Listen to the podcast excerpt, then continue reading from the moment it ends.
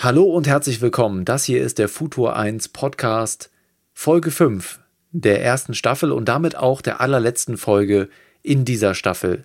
Wir haben uns in den vergangenen fünf Episoden mit dem Thema der Corona-Krise und vor allen Dingen mit den gesellschaftlichen und wirtschaftlichen Auswirkungen beschäftigt und heute im Sommer 2021 schimmert langsam die Hoffnung am Horizont auf, dass wir uns vielleicht in der nahen Zukunft nicht mehr ganz so intensiv mit dem Thema der Corona-Krise beschäftigen müssen. Viele unserer Erkenntnisse bleiben natürlich bestehen, dennoch schließen wir heute diese thematische Serie und damit unsere Staffel ab.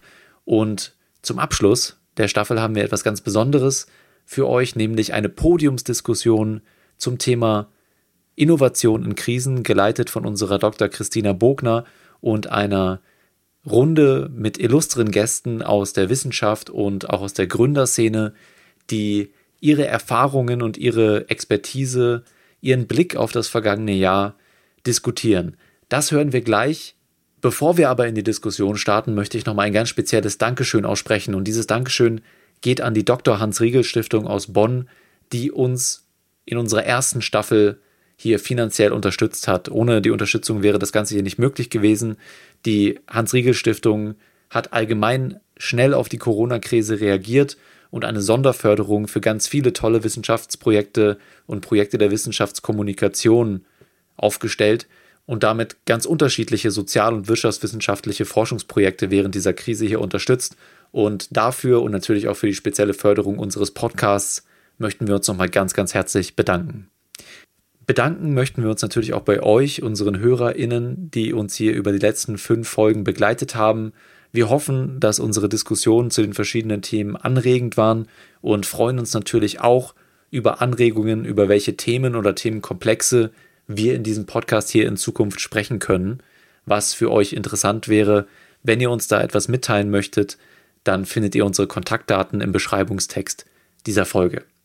Und damit bleibt mir nur noch zu sagen, ganz viel Spaß mit der folgenden Stunde einer tollen und angeregten Diskussion zum Thema Innovation in Krisen, geleitet und moderiert von Christina mit tollen Gästen, die sie gleich nochmal vorstellen wird. Das Ganze fand im Rahmen der Nachhaltigkeitswochen in Baden-Württemberg an unserer Uni Hohenheim statt und auch in Kooperation zusammen mit dem Innovation Greenhouse. Und mit dieser Diskussion wünsche ich jetzt ganz viel Spaß.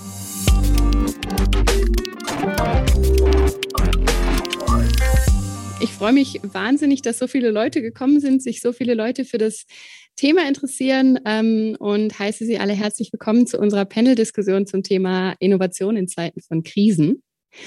Und äh, zusammen mit unseren Gästen wollen wir heute ein bisschen darüber sprechen, wie ähm, Innovation und Gründung in Zeiten von Krisen stattfinden kann. Wir wollen ein bisschen erfahren, was so der aktuelle Stand der Forschung zu Innovation und Unternehmertum in Krisenzeiten ist und ähm, wie Innovation und Unternehmertum in Krisen in der Praxis aussehen kann. Und da wir ja im Rahmen der Nachhaltigkeitswochen stattfinden, wollen wir natürlich auch wissen, ob die aktuelle Krise uns irgendwie helfen kann, dass wir eine nachhaltigere, gerechtere Welt erschaffen können mittels Innovation und Unternehmensgründung. Und ähm, ob und wie wir jetzt die Krise ähm, als Chance nutzen können, möchten wir jetzt besprechen. Ich würde ganz kurz unsere Gäste vorstellen und dann kann es auch schon losgehen. Genau, wir haben äh, zwei Professoren in der Runde dabei, nämlich den Professor Andreas Kuckertz und den Professor Bernd Ebersberger. Ähm, Andreas Kuckert, Kuckertz leitet das Fachgebiet Unternehmensgründung und Unternehmertum ähm, an der Uni Hohenheim und mit Bernd Ebersberger zusammen das neu gegründete Innovation Greenhouse, unser, ähm, unser Hub im, im Entrepreneurial Ecosystem. Ähm, Andreas Kuckertz hat in den letzten Jahren vermehrt geforscht zu Startup und Entrepreneurship in Zeiten von Krisen und hat zum Beispiel analysiert, wie Startups mit Lockdown-Maßnahmen umgehen können oder die überleben können. Ähm, er hat beispielsweise untersucht zusammen mit Bernd Ebersberger, wie die Unternehmensform ähm, die Schnelligkeit der Reaktion in Krisen beeinflusst oder wie eben Krise und daraus resultierende Unsicherheit Unternehmertum beeinflussen. Und ähm, Bernd Ebersberger ist ebenfalls Professor hier an der Uni. Er hat den Lehrstuhl für Innovationsmanagement, an dem auch ich angestellt bin, und leitet mit Herrn Kuckertz zusammen das Inno Greenhouse. Ähm, Bernd hat in seiner aktuellen Forschung beleuchtet, ähm, auch ob Startups schneller in Krisen reagieren, aber auch ähm, welche Innovationen die Krise hervorgebracht hat und äh, wie diese Innovationen beispielsweise fundamentale menschliche Bedürfnisse adressieren und so ein bisschen die Krisenlast mildern können. Dann haben wir noch äh, zwei Doktorandinnen der Uni Hohenheim dabei, nämlich die Sandra Ebert und die Lisa Berger. Und die sind beide Doktorandinnen und wissenschaftliche Mitarbeiterinnen am Fachgebiet für Lebensmittelmaterialwissenschaften und forschen ganz spannend zu, ähm, wie man tierische Lebensmittel oder Lebensmittel verarbeiten kann. Ähm, Lisa forscht beispielsweise zur Verarbeitung von Burger Patties. Sehr spannend. Genau. Und zusammen mit ihrem Kollegen Pascal haben Lisa und Sandra ähm, die Zero Bullshit Company gegründet und wollen Lebensmittelverschwendung den Kampf ansagen. Aber da erzählen die beiden gleich selber was dazu. So, und dann haben wir als letztes noch äh, den Dr. Andreas Haas, ähm, auch ehemaliger Hohenheimer, hat in Hohenheim äh, promoviert, ist Strategy Director bei der Zigzag AG und er hat unter anderem die Anders VR mitgegründet. Und ich heiße euch ganz herzlich willkommen und freue mich, dass ihr hier seid. Genau. Ähm, bevor wir starten, ich hatte ja im Vorgespräch, haben wir schon mal so ein bisschen über eure Gründungsgeschichte gesprochen. Und ich würde sagen, vielleicht ihr, äh, liebe Sandra, Lisa und lieber Andreas, vielleicht wollt ihr mal ganz kurz eure Gründungsgeschichte umreißen, damit man so ein bisschen besser verstehen kann, ähm, wie es euch in der Krise ergangen ist. Genau, da du mich zuerst genannt hast, bin ich jetzt mal so frech und unmute mal zuerst. Also ähm, ich bin ja, wie du schon gesagt hast, Doktorandin an der Uni Hohenheim. War das auch schon 2017, als die EET Food Solutions Projekte angefangen haben. Das sind Innovationsprojekte, die zwischen verschiedenen Unis gemacht werden. Und äh, wir hatten damals die Aufgabe, mit Lisa und Pascal auch zusammen ähm, einen Nebenproduktstrom so genannt, also einen, einen nachhaltigen Rohstoff, der als Reststoff bei der Verarbeitung anderer Lebensmittel anfängt, in ein gesundes und leckeres Lebensmittel umzumünzen und sind da so aus, auf ein paar Umwegen und äh, Irrwegen und äh, wie es halt so ist als Startup heute mit der Zero Bullshit Company und dem Rettercracker hier. Ich freue mich. Ja, dann mache ich weiter. Ähm, Andreas Haas, äh, auch ich ein, ein Hohenheimer Doktorand und äh, habe im Anschluss meiner Promotion äh, mich entschieden, äh, mein bis dato zweites Unternehmen zu gründen, die Anders VR. Ähm, die Anders macht, nutzt virtuelle Realität, also VR-Brillen ähm, zu therapeutischen Zwecken im Krankenhaus. Ähm, das machen wir jetzt seit fünf Jahren fast, äh, also sind jetzt im fünften Jahr. Gründungsgeschichte war die Frage. Gründungsgeschichte war privates Anliegen sozusagen, eine Konfrontation in der Familie mit diesem Themenfeld, äh, langes Krank lange Krankenhausaufenthalte, ähm, äh, konkret äh, Krebserkrankungen damals und ähm, ich komme nicht aus einem therapeutischen Bereich, auch nicht aus dem medizinischen Bereich, aber ich habe einen sehr starken Digitalisierungsfokus, auch in der Firma davor, die ich äh, gegründet hatte. Und äh, es war einfach das Anliegen, äh, für diese Situation eine Lösung zu schaffen, in dem Sinne, ähm, wie kann man Menschen, die zum Beispiel an Krebs erkrankt sind, äh, mittlerweile ähm, machen wir auch viel mehr andere Themen, aber wie kann man Menschen, die sozusagen in diesem Krankenhausaufenthalt äh, gefangen sind, ja, wenn man so sagen darf, ähm, unterstützen. Und daraus ist die Idee entstanden, die Produkte, die damals auf dem Markt eigentlich erst gekommen sind, so 2015 rum ging es ja los mit dem ganzen Thema, ähm, zu nutzen, um, um, um Therapie zu Produkt äh, zu entwickeln. Und das haben wir gemacht ähm, und sind jetzt äh, dabei, immer noch mit unseren äh, Brillen und verschiedenen Ansätzen ähm, in verschiedenen ähm, Bereichen, Krankenhaus, aber auch in Altenheimen oder Demenzheimen ähm, unsere, unsere Lösung anzubieten. Ich habe euch ja ähm, nicht umsonst eingeladen, weil ich fand, dass ihr ja zwei ähm, total spannende Anwendungsfelder habt. Einerseits ähm, im Lebensmittelbereich, andererseits ähm, im, im Medizinbereich, was ja im Moment beides nicht ganz leicht ist und beides viel Potenzial hat. Einerseits äh, sehr schwer zu laufen während Corona, aber andererseits sehr gut zu laufen. Ähm, wenn wir jetzt zum Beispiel in die Literatur oder aktuelle Diskussionen in den Medien schauen, dann ähm, kriegt, findet man ja immer wieder diesen Aufruf, die Krise so als Chance zu nutzen. Ähm, wir in der Transformationsforschung sprechen ja auch so von einem Schock, der irgendwie ein, ein Fenster der Möglichkeiten ähm, öffnet. Ähm, wie war das denn jetzt bei euch, im, bei euch Gründerinnen und Gründern? Also welchen Einfluss hatte jetzt die Krise auf eure, auf eure Produkte, auf eure Innovationen, Gründung, Startups? Was, wie war das bei euch?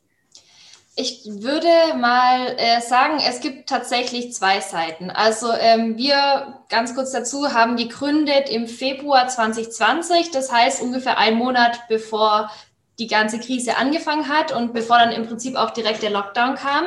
Äh, als wir gegründet haben, wussten wir davon natürlich noch nichts. Dementsprechend sind wir da rangegangen, wie wir es hätten, also wie man es ja unter normalen Bedingungen in Anführungszeichen machen würde. Ähm, als dann der Lockdown kam, kam uns äh, ziemlich schnell äh, die Idee auch oder der Gedanke, das müssen wir in irgendeiner Form nutzen. Die Menschen sind zu Hause, die Menschen sitzen an ihrem Smartphone, sind auf Facebook, auf Instagram unterwegs und so weiter. Und wir haben ein Snackprodukt. Und wenn die Leute zu Hause sind, dann snacken die Leute auch. Ähm, dementsprechend haben wir uns ähm, überlegt, wie können wir das nutzen und haben da in, in dieser Zeit ähm, auch schon unseren ersten Prototyp fertig gehabt und haben da eben so ein bisschen auf dieses Zuhausebleiben aufgebaut, dass die Leute an einem Produkttest von uns teilnehmen. Das war eigentlich auch ähm, ganz hilfreich in dem Schritt, also in diesem früheren Stadium, sage ich jetzt mal. Ähm, die eher negativere Seite, die wir dann ein bisschen später erst äh, kennengelernt haben, ist, wenn das Produkt wirklich im Markt steht. Weil bei Lebensmitteln, das kennen ja wahrscheinlich einige oder im Prinzip alle, ich bin im Supermarkt und jemand steht da und lässt mich was probieren. Und dann bin ich von dem Produkt überzeugt und kaufe das auch. Oder ich komme in den Dialog mit demjenigen, der mir das anbietet. Und diese Möglichkeit, die hatten wir eben nicht. Das heißt, hier war es für uns schwierig, an den Kunden wirklich ranzutreten mit unserem finalen Produkt. Andreas, wie war das bei euch? Bei uns, man muss ein bisschen verstehen, wie unser Vertriebsprozess funktioniert. Der ist im Gesundheitswesen, gerade im Krankenhaussegment, kompliziert. Das heißt, ähm, wir gehen zu den Kunden. Wir mussten bis letztes Jahr und auch gleich mal vorweg, bei uns gibt es zwei Seiten, äh, eine negative und eine positive. Wir mussten, äh, oder, oder der gängige Prozess war, wir sind zu Kunden gegangen, wir haben das Produkt vorgestellt, wir haben auf eine gewisse Art und Weise auch gepitcht. Äh, Krankenhäuser möchten die Produkte anfassen, wollen Studien sehen, wollen unsere Erfahrungswerte sehen, wollen Videos in der Anwendung sehen und so weiter. Also wir hatten ähm, bis Anfang letzten Jahres einen sehr, sehr starken Fokus, wirklich vor Ort zu sein und das Produkt vorzustellen. Das ging auch gar nicht anders. Also alle anderen Ansätze bis dahin sind tatsächlich gescheitert. Also ein sehr vertriebsintensives Produkt plus äh, lange, äh, lange Zeiten. Also bis wir einen Vertrag unterschrieben haben, gerade im Krankenhaussegment, das kann über ein Jahr dauern, weil da Planungshorizonte sind.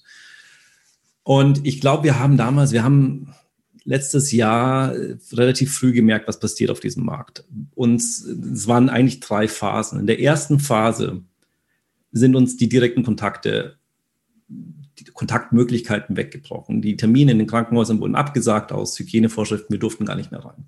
Das war sozusagen alles, was im Frühjahr äh, auf, der, auf der Agenda stand, äh, hat sich plötzlich irgendwie Richtung Ende des Jahres verschoben oder wurde erstmal gecancelt, ohne irgendeine Aussicht, wie es weitergeht. Aber ähm, da waren wir noch guten Mutes, ehrlich gesagt. Äh, die zweite Phase war dann schon so ein bisschen kritischer und sind zum Teil wichtige Forschungsprojekte in den Krankenhäusern weggefallen, ähm, weil einfach die Gelder nicht mehr zur Verfügung gestellt worden sind, weil einfach andere Prioritätensetzung war in den Krankenhäusern. Das war schon so ein bisschen schwieriger, ähm, damit umzugehen, um das vor allen Dingen einzuschätzen. Ja. Und die dritte Phase, das war die aber eigentlich, die mir Angst gemacht hat, war der Punkt, können wir ein Produkt das ja auf der Nase sitzt, das im Gesicht ist, das äh, zwischen Patienten ja auch geteilt wird. Können wir so ein Produkt überhaupt ähm, weiterhin vermitteln in Zeiten, die sich wohl komplett ändern? Ja, also wenn man diesen Virus nicht unter Kontrolle kriegt, ähm, was bedeutet das für so ein, für so ein Digitalprodukt, was, was im Gesicht ja letztlich äh, ist? Und das letzte, der letzte Schritt war, was, das hat uns tatsächlich Kopfzerbrechen ähm, bereitet.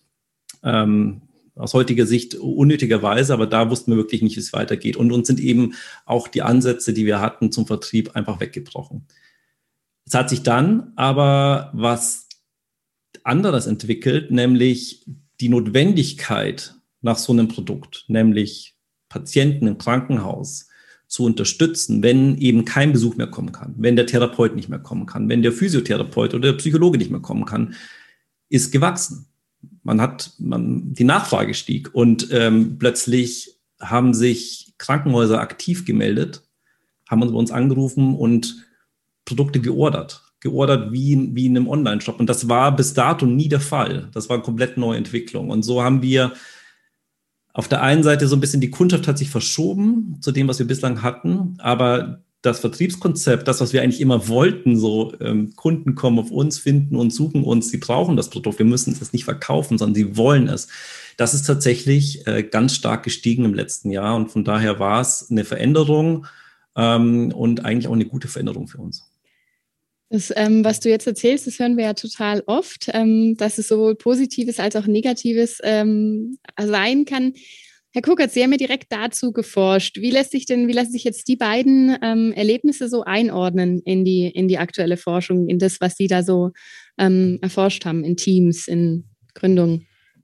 Ähm, naja, also äh, erst einmal ist es natürlich so, dass man ähm, hier anerkennen muss, dass ein Lockdown oder dass diese Krise sicherlich für eine ganze Menge an Verwerfungen gesorgt hat. Ja, und deswegen kann man sicherlich jetzt nicht sehr pauschal sagen, äh, jede Krise ist eine Opportunität und deswegen ist alles irgendwie toll und bunt und ganz wunderbar, sondern es gibt eine ganze Menge an äh, Unternehmen, an äh, Menschen, äh, persönlichen Geschichten, die da wirklich drunter gelitten haben und Dinge, die kaputt gegangen sind.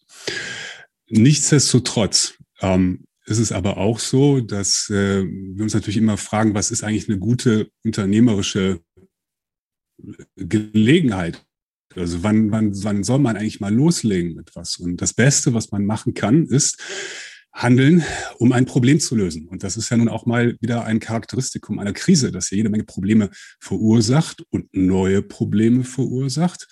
Äh, und äh, diejenigen, die vor diesen Problemen nicht einknicken, sondern äh, versuchen, neue Lösungen in, in den Markt zu bringen, die tragen ja dann auch was dazu bei. Und die, diese, diese Perspektive sollte man durchaus haben. Und ich fand das sehr interessant. Wir haben die ersten Studien gemacht, äh, im März 2020 äh, sind rausgegangen und haben äh, auch einfach mal gefragt, was ist da gerade so los bei euch? Und diejenigen, die vielleicht ein bisschen jünger waren, äh, haben auf mich den Eindruck gemacht, doch schwerstens geschockt zu sein, während diejenigen, die schon ein paar Krisen hinter sich hatten, also wir haben beispielsweise auch mit sehr äh, äh, uns mit Venture Capitalisten unterhalten, die schon ein paar Jahrzehnte in der äh, Branche unterwegs waren, äh, die das alles kannten aus der Finanzkrise, aus der Dotcom-Krise und so weiter. Und äh, die waren gar nicht so geschockt, sondern die waren vom ersten Tag an auf der Suche nach der Opportunität. Ja? Und äh, das ist sicherlich jetzt irgendwie nichts, was uns irgendwie, ja, also was wir dazu verwenden sollten, alles schön zu reden. Aber äh, dieses proaktive Loslegen ähm, und äh, aus den Problemen was machen, ist aus meiner Sicht eigentlich auch die einzige Chance, ähm, was Vernünftiges daraus zu machen oder da, da wirklich gut mit umzugehen. Eine andere Möglichkeit haben wir gar nicht.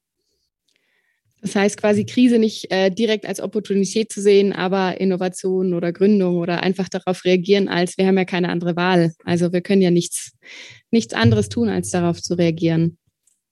Naja, naja, klar, also man muss, man muss einfach was machen und damit, äh, äh, das ist, man, man darf da jetzt nicht einknicken. So, das ist, das ist letztlich der Punkt. Ja, und äh, äh, viele schreien äh, eben entsprechend auch nach Hilfe. Das ist ja auch irgendwo nachvollziehbar. Äh, aber ähm, das äh, ist, ja so schön. Jammern ist keine unternehmerische Aktivität. Aber Sie hatten eine Frage. nee, aber Jammern ist keine unternehmerische Aktivität. Das hätte ich nicht verpassen wollen. Ähm, ja, Bernd, du hattest ja auch in deiner Forschung herausgefunden, also zum einen, dass äh, natürlich Startups äh, eher schnell sind und dass wir ja tatsächlich aus dem System raus sehr, sehr viele Innovationen gesehen haben. Also, dass wir jetzt mal völlig unabhängig davon, ob die Krise jetzt eine Opportunität ist oder nicht, aber wir haben gesehen, dass es zumindest viele Antwortversuche gibt ähm, aus dem System. Also, welchen Einfluss können oder, oder müssen denn Innovationen auf Krisen haben oder sein? Oder was, was beobachtet man dann da? Ich glaube, also wenn man sich das jetzt äh, mal ein bisschen äh, global anschaut, dann kann man durchaus Sektoren voneinander unterscheiden. Ähm, typischerweise war ja die Vermutung Anfang der Krise, also im März, April 2020, dass typischerweise das, was man aus der, aus der, aus der Finanzkrise weiß, dass F&E irgendwie prozyklisch ist. Ja, fallen die Umsätze, fallen die F&E-Aufwendungen, irgendwie sowas. Ähm, und äh, das hätte ja dann letztendlich mittelfristig ähm, schlechte Auswirkungen oder negative Auswirkungen auf den Innovationsoutput.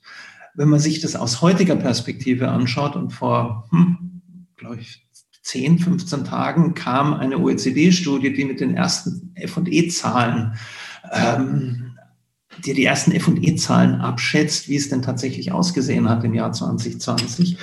Und ähm, über alle Sektoren, über alle OECD-Länder hinweg sagt die OECD, naja, es ist so ungefähr so geblieben wie bei, äh, wie bei 2019. Ähm, was aber nicht bedeutet, dass es nicht eine extreme Heterogenität gegeben hat, abhängig davon, in welchem Sektor man ist. Beispielsweise Automotive, ähm, Automobile ähm, bis zu 25 Prozent weniger äh, Forschungs- und Entwicklungsaufwendungen als im Jahr zuvor. Also Negativbeispiel hier ist beispielsweise Renault. Ähm, Im Nahrungsmittelsektor auch eher ein bisschen reduziert, erstaunt mich eigentlich. Ähm, hier reden wir aber natürlich eher von den, von den großen, also Nestle minus, minus 6 Prozent. Wenn man dann auf der anderen Seite Digitalisierung anschaut, die hatten einen richtigen Boom. Also äh, Facebook war irgendwie ganz vorne mit dabei, 35 Prozent zusätzliche F&E im Vergleich zu, ähm, zum Jahr 2020, äh, 2019. SAP als einer der Local Heroes, wollte man fast sagen, mit 15 Prozent zusätzlich. Aber auf der anderen Seite auch so, so, so Digitalisierungsunternehmen, Unternehmen wie oder digitale äh, Unternehmen wie, wie Uber, die sind dann wieder ins, ins Negative gefahren mit minus 10 Prozent.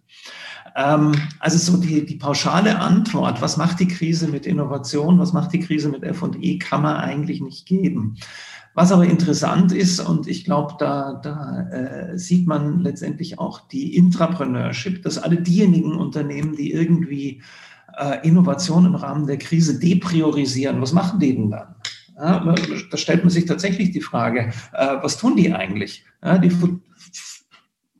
nehmen nicht wahr, dass sich da draußen viel, viel verändert und äh, fokussieren sich aufs, aufs Kerngeschäft. Ähm, böse würde man sagen, die lutschen irgendwie alte Ideen aus. Ja, schauen, aufs Geld irgendwie. Ähm, die nehmen das also nur als Ausgaben wahr und nicht als vernünftiges Investment und versuchen in dem Kontext irgendwie Risiko zu minimieren. Und was ähm, neben Jammern vermutlich keine gute unternehmerische Tätigkeit ist, da hätte ich noch, noch was in dieser Preisklasse. Das Warten auf mehr Klarheit ist auch irgendwie keine unternehmerische Tätigkeit. Ja. Ähm, also man kann es nicht so genau sagen, was, äh, was die oh, es gibt keine eindeutige Lösung äh, auf die Frage, was macht jetzt die Krise mit Innovation und, und F&E. Okay, aber ist ja nie, eigentlich nicht so arg überraschend, oder? Also, dass wir sehen, dass Digitalisierung boomt ähm, und Sachen, die einfach vor Ort und sich treffen ähm, benötigen, nicht so boomen. Das ist jetzt erstmal nichts äh, besonders Überraschendes. Was ich total spannend fand, ist, ähm, was wir gesehen haben, wie viel eigentlich doch ähm, aus dem System kommt, wie viel irgendwie kleine Leute einfach so sehr auf der Suche nach Lösungen sind oder irgendwie Antworten bieten wollen ähm, auf Probleme, wollen irgendwie, wir hatten ja ganz viele lokale äh, Gruppierungen, ganz viele irgendwie, die, die quasi ja zum, zum Innovator werden. Aber das ist ja, Herr Kuckertz, eigentlich so ein bisschen ähm, entgegensätzlich zu dem, was Sie so rausgefunden haben oder was, wie Sie haben in Ihrem Papier, haben sich ja auch damit beschäftigt, wer wird denn jetzt zum Entrepreneur in der Zeit? Ja, also wir haben uns äh, sicherlich auch mal in einer anderen Studie angeschaut, wie sich gerade bei den innovativen äh, Startups äh, möglicherweise ähm, das irgendwas verändert, insbesondere in der Art und Weise, wer es denn jetzt eigentlich tut. Das ist aber nicht zwangsläufig ein Widerspruch äh, zu dem, was Sie sagen. Das ist vielleicht äh, viele lokale Initiativen gab oder äh, dass, dass Menschen sich selber helfen wollten und so weiter. Aber im Bereich der innovativen Startups fand ich sehr interessant zu sehen, dass beispielsweise ähm, offenkundig die Zeit der Gewohnheitsentreprenneure angebrochen ist. Ja? Also ähm, das heißt, äh, wir schauen uns auch immer äh, ganz gerne an, ob jemand ein, zwei, drei ganz viele Unternehmen gründet und äh, äh wer dann doch offensichtlich einen Schlag gekriegt hat, sind diejenigen, die noch nie ein Unternehmen gegründet haben. Das, äh, da haben wir einen gewissen Rückzug beobachtet. Aber diejenigen, die das schon mal gemacht haben und äh, vielleicht jetzt noch mehr Unsicherheit wahrnehmen, weil es da halt eine Krise gibt, aber die zumindest schon mal wissen, wie man eine Organisation aufbaut, ähm, die handeln. Was ich auch in dem Zusammenhang eine ziemlich beruhigende ähm, ja, beruhigendes Ergebnis fand, ist, äh, wir hatten ja äh, auch in den unterschiedlichen Kontexten beispielsweise schon mal Gender-Effekte der Krise diskutiert. Also äh, an den Universitäten, dass äh, weibliche Wissen, also Wissenschaftler Unternehmerinnen weniger publizieren, äh, dass äh, auch in anderen Kontexten äh, Frauen durch die Situation unter Druck kommen. Ähm, offenkundig ist das im Bereich innovativer Startups gar nicht so. Ja, also es scheint ein Special Breed zu sein. Also die Unternehmerinnen, die die innovativen Dinge äh, tun, ähm, haben sich da nicht zurückgezogen, was ich positiv finde. Das ist natürlich immer noch was, wo es sowieso grundsätzlich ein Aufwärtspotenzial gibt, äh, gar keine Frage. Äh, aber äh, fand ich sehr spannend zu sehen, dass all die äh, ganze Last, die vielleicht aus überkommenen Rollenbildern äh, oftmals äh, resultiert, dass die in dem Teil gar nicht so äh, eine negative Wirkung gezeigt hat. Ja. Aber also jetzt ist gerade wahrscheinlich die Stunde der Erfahrenen oder die Erfahrenen sehen, dass es eine Opportunität gibt und machen was. Und letzten Endes sollten die Unerfahrenen dann wahrscheinlich auch äh, äh, aus dieser Erkenntnis ziehen, ähm, wenn die Erfahrenen jetzt schon was machen, dann sollte ich vielleicht auch ziehen. Ja. Man sagt ja immer so, dass ähm, Gründerinnen ähm, besser auf Krisen reagieren können. Also wir sprechen dann irgendwie über Dynamic Capabilities oder irgendwie Mindset, Agilität, äh, aus welchen Gründen auch immer. Ähm, Gründerinnen, Gründer hier im Raum, also Lisa, Sandra und Andreas, wie würdet ihr das sagen? Habt ihr, konntet ihr besser auf Krisen reagieren? Puh, ich weiß nicht, ob das eine Genderfrage ist tatsächlich. Ich glaube, das ist eine Persönlichkeitsfrage. Wir ähm, haben ja auch ein immer größer werdendes Netzwerk dass man einfach merkt, dass die Persona des Entrepreneurs einfach eine ganz seltsame ist, wenn man mal ganz ehrlich ist. Weil wer macht sowas freiwillig? Wer gründet freiwilligen Unternehmen, bezahlt sich nicht, tut eigentlich vielleicht sogar nur Geld investieren, arbeitet nebenbei noch, um sich zu finanzieren, arbeitet mehr als jeder andere und hat dabei noch Spaß. Das macht ja eigentlich überhaupt keinen Sinn. Also von daher glaube ich nicht, dass es eine Genderfrage, sondern eher eine Persona-Frage ist. Ähm, ich glaube, man muss auch nochmal differenzieren, wo wir uns befinden. Grundsätzlich, wie Herr, Kuckertz gesagt hat, wir sind, es gibt viele Aus, äh, viele, viele Formen von Krisen. Ja, es ist, äh, wenn man mit einem Produkt wie unserem zum Beispiel auf dem Markt ist, es kann jederzeit eine Konkurrenz kommen, der ist größer, schneller, besser. So, das wäre auch eine Krise für mich. Ähm, die wäre nach Rückblicken wahrscheinlich sogar schwieriger äh, zu handeln als das, was wir durchgemacht haben. Das heißt, das ist ein Gründungsmindset, das man haben muss, ähm, sozusagen die Lösung daraus zu finden. Das ist ein Problem und das muss gelöst werden. Und das muss man in der Gründung wöchentlich machen, monatlich machen, man muss es permanent machen. Es ist halt die Aufgabe, wenn man ähm, sich dafür entscheidet. Ich glaube aber auch, dass es Krisen gibt, ähm, aus denen man selber nicht mehr herauskommen kann, wie auch Herr Kucker das gerade angesprochen hat, wenn wir zum Beispiel, äh, wenn ich ein Geschäftsmodell habe, das zum Beispiel auf Kundenverkehr angewiesen ist, dann habe ich ein Problem. Ja, und daraus zu kommen ist schwierig. Ähm, und da Lösungswege zu finden, ist auch ist schwieriger. Es kommt aufs Business an, aber es ist schwieriger. Aber trotz allem, also wie geht man um? Ähm, äh, das ist schon äh, das ist der Punkt, wenn man nicht bereit ist, sich wirklich permanent mit, mit Gefahren, mit Konkurrenz und mit Krisen auseinanderzusetzen und zu schauen, wie kann ich das überwinden, dann ist man vermutlich auch ein bisschen falsch in, dem, in, in so einem Geschäftsfeld. Ähm, ähm, und, und das ist einfach das Teilen, aber also die Gründe, die ich kennengelernt habe, teilen das, weil man ist ja permanent irgendwie mit solchen Situationen konfrontiert. Das ist vielleicht nicht die beste Werbung, aber quasi Gründung als tägliche Krise. Naja, nicht als tägliche Krise, es macht ja auch Spaß, das ganze Geschäft, aber ähm, man ist schon, also man kann, man ist es ist halt anders, wenn ich in, wenn ich in einem Beruf nachgehe, dann übernehmen andere Leute teilweise die Problemlösung für mich. Ich habe meinen, meinen eingegrenzten Bereich, in dem ich arbeiten kann, das ist auch gut so, dass es diese Jobs gibt. Aber wenn man Verantwortung hat, wenn man Personalverantwortung hat und so weiter, dann muss man, dann braucht man, man wächst da hinein. Ja, das ist auch mal ein Punkt. Ähm, man hat das nicht vom ersten Tag, man wächst auch einfach hinein. Aber ähm, man lernt mit diesen Punkten umzugehen. Und solange eine Krise lösbar ist, ja, ist es auch einer, meiner Achtung auch die Aufgabe, ja, also wenn wir ähm, als Beispiel, wenn wir nochmal das letzte Jahr anschauen, ich, ich fand es ganz toll, wie zum Beispiel uns äh, Restaurants angefangen haben, wirklich innovative Lieferkonzepte auszuarbeiten. Ja, das ist toll. Der hat, der hat ein Business seit 30 Jahren gehabt und plötzlich macht er was anderes.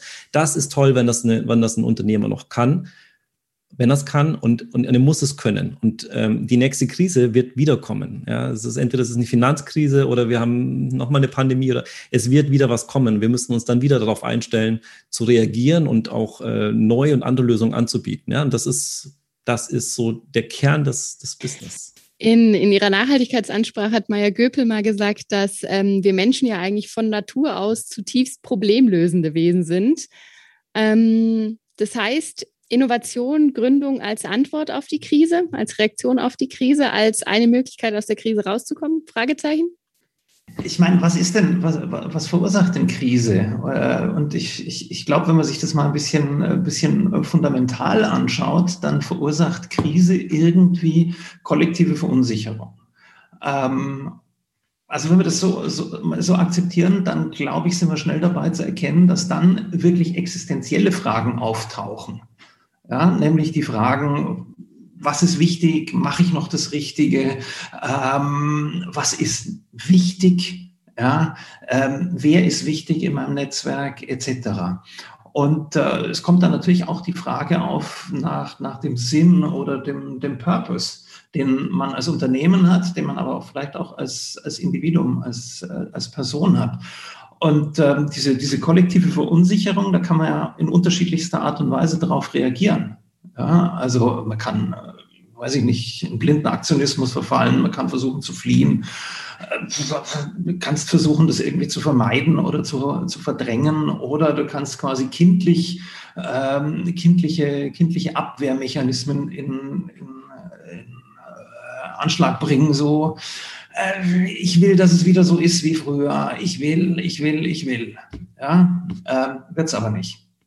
Ja, und äh, sobald man erkannt hat, dass dieses wird's aber nicht irgendwie die, die Aussage der Stunde ist, erkennt man, dass man irgendwas verändern muss. Ja, erkennt man, dass es Wandel braucht, dass es Innovation braucht, ähm, dass, dass Veränderung nötig ist. Und ähm, dieses wird's aber nicht ist vermutlich genau das Problem, das die Entrepreneure, die wir hier haben, gelöst, äh, gelöst haben. Aber das gilt natürlich für Unternehmen auch. Wenn man erkennt, dass die Situation nachher nicht mehr so sein wird wie vorher, äh, dann muss man irgendwas anderes machen. Und das ist Innovation. Vielleicht also auch quasi Verantwortung übernehmen. Das heißt, wenn man es denn kann oder wenn man schon in so einem Bereich ist, ähm, wo einem das dann leichter fällt, weil man so, Sandra, du sagtest, ein Schlag Mensch ist, muss man dann auch Verantwortung übernehmen und irgendwie, weiß ich nicht, was tun, was verändern. Ähm. Ja, Verantwortung ist ganz, äh, ganz entscheidend. Ähm, denn alle diejenigen, die die Innovation vorantreiben, auch die, die Gründerinnen und Gründer, die übernehmen ja Verantwortung. Die übernehmen Verantwortung für sich, die übernehmen Verantwortung für diejenigen, die sich ihnen anvertrauen, also für Mitarbeiterinnen und Mitarbeiter, die übernehmen Verantwortung für die, für die Gesellschaft, ja, mit den ähm, nachhaltigen Produkten, mit den Problemlösungen, die sie, die sie ähm, anbieten. Ja, also ohne Verantwortung geht's nicht. Also ja. Ähm, Lisa, Sandra, Andreas, würdet ihr sagen, die Krise und diese Herausforderung und die, naja, Begrenzung des Spielfelds eigentlich ähm, hat euch kreativer werden lassen oder habt ihr dann überlegt, komm, also ähm, Lisa, du hattest es anfangs kurz gesagt, ähm, ähm, Lockdown-Time ist Snack-Time, aber hat euch das dann nochmal motiviert, ähm, eine Lösung anzubieten oder ist euch da, ist da euer Entrepreneurial Gehirn angegangen? Wie war das bei euch? Ähm, ja, also zu der Zeit haben wir uns ja wirklich noch im Prototyping-Bereich befunden. Von daher war das für uns eigentlich schon die ursprüngliche Idee war, wir gehen raus auf die Straße und sprechen wirklich mit den Menschen. Und ähm, von heute auf morgen mussten wir uns dafür eine neue Idee ausdenken oder mit irgendwas Neuem um die Ecke kommen, weil wir es war für uns klar, dass wir es nicht einfach liegen lassen, bis das Ganze vorbei ist. Hätten wir das gemacht, hätten wir heute noch kein Produkt. Ähm, von daher war wirklich schon der Ansporn da, da schnellstmöglich in irgendeiner Form eine Lösung zu finden, wie wir unser Produkt den Menschen zur Verfügung stellen können und Feedback erhalten können. Und wir haben es dann im Endeffekt so gemacht, dass wir Proben per Post verschickt haben mit einem QR-Code zu einer Online-Umfrage, um so eben zu unserem Feedback zu kommen. Also es ist jetzt nicht es hat jetzt nicht viel an unserem Produkt geändert, es hat aber an dem Weg, wie wir das Ganze gemacht haben, ziemlich viel geändert. Und ähm, da sind wir auch oft an dem großen Punkt online, ist ja in der Krise mega gewachsen, ähm, was auf der einen Seite auch ein total großer Vorteil für uns war, weil wir konnten auf vielen Messen sein, ohne wirklich vor Ort zu sein. Wir konnten ähm, heute in München sein, morgen in Berlin sein und überall unsere Vision, unsere Mission, unser Produkt vorstellen. Und das muss ich sagen, persönlich finde ich schon eigentlich positiv, weil in, unter Nicht-Corona-Bedingungen wäre das nicht möglich gewesen, dass wir uns hätten bei so vielen verschiedenen Gruppen und ähm, Podiumsdiskussionen oder Events oder sonstiges vorstellen hätten können. Von daher denke ich, dass es schon sehr positiv war, um das ja einfach ein bisschen mehr Awareness zu bekommen für das Ganze. Ja, und um da nochmal was draufzusetzen, dass es uns auch sehr aus unserem akademischen Denken rausgerissen hat, weil so als Doktorand, du bist eh sowieso als Lebensmitteltechnologe, was wir sind, unglaublich produktfokussiert, ja, diese ganzen ähm, Entrepreneur-Elemente, die kommen einem am Anfang nicht nur Spanisch vor, sondern man denkt sich auch so, warum brauche ich das denn überhaupt? Ich habe doch ein Produkt, was soll ich denn damit? Und ähm, tatsächlich hat uns die Krise unglaublich äh, persönlich weitergebracht, da einfach mal unser Blickfeld zu erweitern und äh, zu gucken, wie zieht man das Ganze jetzt mal sinnig auf und sich wirklich dann auch hinzusetzen mit den Tools und sich damit zu beschäftigen. Ähm, ich glaube, es wäre sonst nicht so gewesen. Auf unserer Seite kann man sagen, ich, ich, eigentlich waren es zwei Dinge. Ja, das eine ist, man muss sich, man muss sich mit dieser, mit diesen, mit diesen, mit den neuen Spielregeln beschäftigen. So und und dann aber auch ähm, so, so im Kopf so frei sein zu entscheiden, wir machen Dinge komplett anders. So, das ist ähm, eine Problemanalyse. Ganz einfach. So, wie kommen wir noch denn so dahin, wo wir hinwollen? Ja, das ist der Weg. Ähm, das ist ganz elementar, also sozusagen diesen Lösungsweg ausarbeiten, bereit sind, Kraft haben dafür, äh, das zu tun ähm, und dann aber äh, schnell in der Umsetzung sein. Und das äh, höre ich gerade auch bei den, bei den Kolleginnen hier, ähm, die, diese, dieses einfach machen, probieren und vielleicht manchmal ein bisschen weniger planen, ähm, ist da ganz elementar. Man, keiner weiß bei einer Unternehmung, was funktioniert hundertprozentig. Wenn das so wäre, dann äh, wären wir alle sehr, sehr reich und sehr erfolgreich, sondern wir müssen probieren. Und hier mit den begrenzten Kapazitäten, die man hat, vor allen Dingen auch wenn man noch irgendwie in der, in der frühen Gründungsphase ist und so weiter, man muss probieren, was funktioniert auf dem Markt. Und da muss man sehr schnell sein und eben diese Lösung anbieten können. Und das wurde auch bei der Anders gemacht. Ähm, wir hatten dann verschiedene Konzepte, wie wir eben diese, dieses Hygiene-Thema lösen können, wie wir Ängste nehmen können, wie wir Aufmerksamkeit äh, weiterhin generieren können und sind so mit, mit neuen Lösungen sehr schnell an Kunden, auch mit unterschiedlichen Lösungen an unterschiedliche Kunden herangetreten, um zu schauen, was funktioniert denn eigentlich. Ähm, und das ist zumindest ein Weg aus so einer Krise heraus und irgendwie ähm, ja, eine Lösung aufzeigen. Also ich wollte hier nochmal einen, einen Begriff aufnehmen, der gefallen ist. Was ich ja ganz schön fand, war das äh, äh, überhaupt die Idee des Spielfelds und dass sich da was ändert. Ähm, wo ich äh, nicht so ganz mitgehe, Frau Bogner, war sagen die Krise als Begrenzung des Spielfelds. Ähm, was ich glaube, was, was es doch eher ganz gut abbildet, ist, ja, äh, die, Grenzen des Spielfeldes, die verschieben sich irgendwie. Das Spielfeld wird nicht unbedingt kleiner, es wird nicht unbedingt größer, aber es wird irgendwie anders. Und äh, ähm, für diejenigen, die jetzt am Anfang stehen, also die jetzt nicht mit einem äh, Startup schon ein paar Jahre unterwegs sind und äh, da dann irgendwie feststellen müssen, dass diese neuen Grenzen des Spielfeldes sie rausgekegelt haben. Und für diejenigen, die sich überlegen, ob sie ins Spiel einsteigen, äh, ist das eigentlich doch eine ganz bequeme Situation. Weil was hat ein Unternehmer normalerweise für eine Aufgabe? Ja, da fallen immer so tolle Begriffe wie Disruption und so weiter. Also die, ich kenne ganz viele, die suchen immer nach irgendwas, was sie überhaupt erstmal kaputt machen können, damit sie was Neues aufbauen können. Und äh, das ist uns jetzt allen genommen. Ich glaube, es ist genug kaputt gegangen. Ähm, da muss man sich jetzt gar nicht mehr irgendwie fragen, was ich disrupten könnte, sondern man sieht äh, äh, ausreichend viel, was sowieso schon in Unordnung ist. Ja? Und äh, das äh, ist vielleicht auch das, wo dann äh, nochmal auch die Chance für die Nachhaltigkeit äh, hereinkommt, wenn wir jetzt eben äh, mit unseren neuen Lösungen daran gehen. Äh, dann ähm, müssen wir vielleicht auch gar nicht mehr so stark überzeugen, wie das in der Vergangenheit vielleicht der Fall äh, gewesen ist, äh, dass wir irgendwie zehnmal besser sein mussten mit unserer neuen nachhaltigen Lösung, äh, sondern äh, jetzt können wir eben äh, vielleicht auch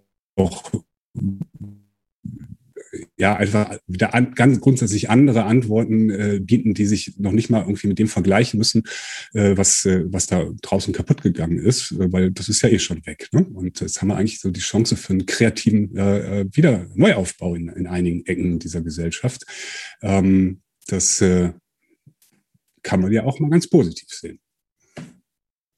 Da wollte ich gerade äh, reingehen. Ähm, es ist ja Sie sowieso, aber generell bei uns an der Hochschule gilt ja Innovation, Wissen, Lernen immer so als die Möglichkeit, die Zukunft zu gestalten. Und Äh, Innovationsforscherinnen glauben ja so, sowieso nicht an dieses, das machen wir schon immer so, das, das, das machen wir jetzt einfach weiter. Also wenn wir jetzt den Innovationsbegriff weit denken und ähm, das im Kopf behalten, was Sie gerade gesagt haben. Also wie können wir denn jetzt das, was wir in den letzten Monaten gesehen, gelernt haben, erfahren haben, nutzen, um äh, dann Raum zu schaffen für eine gerechtere, nachhaltigere Gesellschaft? Ich meine, wenn man, wenn man in die Literatur guckt, äh, dann ist da ja noch nicht so viel. Ich habe mir jetzt ähm, in, den, in, den letzten, in der letzten Woche mal systematisch ähm, 1400 Papiere angeguckt, die darüber sprechen, äh, über die Kombination zwischen Krise und Innovation. Und äh, weniger als fünf Prozent, weniger als fünf Prozent äh, schaffen die Verbindung irgendwie hin zur Sustainability. Ja, das ist eigentlich irgendwie schon so ein bisschen äh, bedauerlich. Also man könnte natürlich auch sagen, das ist gut für alle diejenigen, die da anfangen, äh, dran zu forschen. Da gibt's noch, äh, noch richtig viel zu tun. Ähm, also ich glaube tatsächlich, dass wir, dass wir das, was wir, was wir gelernt haben, ähm, anbringen können, dass wir, wenn wir uns fokussieren wollen auf Nachhaltigkeit, wenn wir das Beste aus diesen ähm, Transitionen, Transformationen hin zur Nachhaltigkeit rausholen wollen, dann müssen wir darauf gucken, wo sind denn Dinge in Unordnung, wie das der Andreas Kuckertz gerade gesagt hat. Ja, ähm, dann würde ich sagen, dann gucken wir einfach mal, wo ist, wo ist was in Unordnung geraten. Ähm, im, Im Konsum ist was in Unordnung geraten, im, in der Produktion ist was in Unordnung geraten. Ja, also äh, können wir mit dem, was wir gelernt haben, die, das SDG 12 und das SDG 9 irgendwie äh, ganz, gut, ganz gut adressieren. Also Themen wie Circular Economy, Sharing Economy dann auf der, auf der Nutzerinnenseite, äh, Digitalisierung, äh, Lokalisation versus Globalisierung ähm, etc. Also dahin, das, was wir gelernt haben, hin zum äh, Sustainable äh, Konsum und Produktion, könnte man, könnte man da durchaus äh, die zwei dieser, dieser SDGs adressieren. Ähm, was ist noch in Unordnung gekommen? In Unordnung gekommen ist natürlich ähm, irgendwie Bildung, Ausbildung, Gendergerechtigkeit etc. Ja, ähm, auch da haben wir natürlich was gelernt. Da müssen wir vielleicht sogar noch nachjustieren, wenn man das mal so ein bisschen, äh, wenn man das so sagen darf. Und mit diesem Nachjustieren, mit Innovation in dem Bereich würden wir dann äh, SDGs 4, 5 und 10, also Education, äh, Gender Equality und äh, generell die Reducing Inequality adressieren. Ja, also ich glaube schon, dass äh, wenn, wir, wenn wir tatsächlich den, den Ball aufnehmen, den uns Andreas Kuckertz hier geliefert hat, mit Dinge drauf zu gucken, wo Dinge in Unordnung sind und dann zu sagen, wie bringen wir die so in Ordnung, dass die ähm, ein paar von den Sustainability Goals ähm, reflektieren, dann ist es gut, weil, und das glaube ich, können wir nicht, und da müssen wir vielleicht auch das lernen, was wir, äh, oder das nochmal reflektieren, was wir gelernt haben. Fokus ist wichtig. Ja, wir können jetzt nicht hergehen und sagen, wir wollen mit einer Maßnahme, mit einem in, in, in, einer Transition ähm, alle 17 Goals irgendwie adressieren, sondern ich glaube, es ist völlig, völlig ausreichend und legitim, wenn man sich bestimmte Goals rauspickt, die man äh, mit bestimmten Maßnahmen adressiert. Ich nehme so einen Bruch wahr ich nehme so einen Bruch wahr. Also erstmal ist es ja so, dass Nachhaltigkeit ohnehin äh, eigentlich äh, das, das größte Problem ist, was wir überhaupt irgendwo haben. Und äh, es wird jetzt gerade durch Covid irgendwie überschattet, aber äh, das ist aus meiner Sicht irgendwie so ein Jahrhundertproblem. Und Covid ist hoffentlich kein Jahrhundertproblem. Ja. Ähm, wir haben jetzt eigentlich viele Covid äh, äh, verursachte Innovationen gesehen, ähm, Innovationen, die versuchen aktuelle Probleme zu lösen, aber ich habe noch nicht so viel gesehen, was da ein bisschen über den Tag hinaus denkt. Das ist eigentlich aus meiner Sicht eine ähm, ähm, Chance, die vernachlässigt wird. Und was ich sehr interessant fand, war, äh, dass äh, es gab Kollegen, die sich angeschaut haben, wie die Finanzmärkte auf die äh, Krise reagiert haben. Und die resilienteste Asset-Klasse überhaupt, die es dort gab, waren Social Entrepreneurship Funds. Ja, also das heißt, in, zum gewissen Zeitpunkt äh, war äh, das die äh, beste Option, überhaupt irgendwo Geld geparkt zu haben. So. Äh, und das deutet uns ja eigentlich auch an, dass gerade soziale Probleme, die ja von diesen Sozialunternehmern auch angegangen werden, ähm, zumindest mal aus Sicht der, der Investoren was gewesen sind, was auch wirklich deutlich mal einen Tag hinausträgt. Ja? Also die, äh, äh, und da hat es mich dann eigentlich sehr erstaunt zu sehen, dass die Finanzmärkte da äh, entsprechend äh, entspannt reagieren und jetzt nicht sagen, jetzt ist die Zeit äh, nicht mehr, um sich überhaupt um soziale Probleme zu kümmern. Wir nehmen unser ganzes Geld da heraus und dann bricht es zusammen, sondern die bleiben da drin, weil sie sehen, dass es eine Bedeutung hat. Und ich glaube, das ist jetzt eben auch die Chance. Äh, man darf jetzt natürlich nicht so denken, wenn man jetzt eine tolle neue Idee hat, äh, äh, ich, ich, ich flansche da jetzt noch irgendwie Nachhaltigkeit dran oder so etwas. Ja, oder ich, ich äh, äh, keine Ahnung, ich, ich mache jetzt eine, äh, irgendwie, irgendeine Gesichtsmaske und die ist dann halt eben auch noch nachhaltig produziert. Das wird nicht das, das Problem lösen. Aber ich glaube, dass jeder, der jetzt ähm, irgendwie nach Ideen sucht und sich anguckt, was da gerade alles so los ist, eben gefordert, das mitzudenken, weil damit kommt man auch weit über den Tag hinaus. Ja, ich weiß nicht, was es für Ideen gibt. Vielleicht hören wir ja da noch was in der Diskussion. Ich wollte gerade den Gedanken einmal aufnehmen. Ähm, du, du, hast, Christina, du hast gemeint, eine, eine gerechtere, nachhaltigere Gesellschaft. Und ich glaube, das sind eigentlich zwei große Themen, die es zu adressieren gilt. Das ist einmal diese soziale Gerechtigkeit in der Gesellschaft, die ins Wanken geraten ist im, im, im letzten Jahr aus in verschiedenen unter, ähm, Lebensbereichen. Und wir haben dieses ganze Thema soziale und ökologische Nachhaltigkeit. Das sind für, für mich, ich glaube, das sind zwei Riesenthemen und äh, darum würde ich die auch gar nicht in einem, so schön es ist, aber in einem Satz, glaube ich, kann man das gar nicht ähm, adressieren, sondern das muss man getrennt betrachten. Und aus dieser, aus dieser Trennung heraus, wenn wir das mal anschauen, wir haben einmal die, diese, diese, diese Gerechtigkeit, das heißt, ähm, Bildung, ähm, die, die Arbeitswelt, die sich verändert hat, der Verkehr, die sich verändert hat, Leute, die die Möglichkeit haben, Menschen, die Möglichkeit haben, Individualverkehr zu nutzen äh, und so weiter. Ähm, da ist ein, ein durch diesen Umbruch, nenne ich das mal, weil es war in bestimmten Bereichen tatsächlich auch ein Umbruch, ist ein, ein gigantisches Investitionsfeld für die nächsten Jahre entstanden. Das ganze Bereich digitales Lernen, äh, Remote-Arbeiten. Ähm, Produkte wie, wie Teamviewer zum Beispiel, die sind geboomt, also praktisch äh, Zugriff auf den Computer von extern. Ähm, da sind ganz neue Geschäftsbereiche entstanden oder haben sich massiv weiterentwickelt. Und es ist hier unglaublich viel noch zu tun. Allein auch dieses ganze Thema nachhaltiger, äh, nachhaltig, ähm, Entschuldigung, ähm, Nahverkehr wollte ich sagen, ähm, Lösungen hier anzubieten, die auch äh, sozusagen dann Menschen wieder die Angst nehmen. Äh, wir müssen ja irgendwann mal auch wieder zusammen in der U-Bahn äh, sitzen können, dicht auf dicht und keine Angst äh, davor haben. Das sind ganz, ganz große Themen.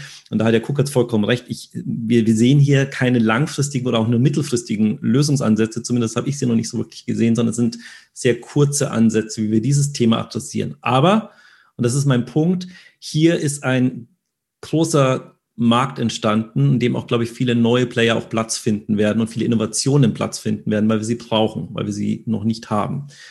Und das andere Thema neben der Gerechtigkeit ist die Nachhaltigkeit, die ökologische Nachhaltigkeit und die soziale Nachhaltigkeit.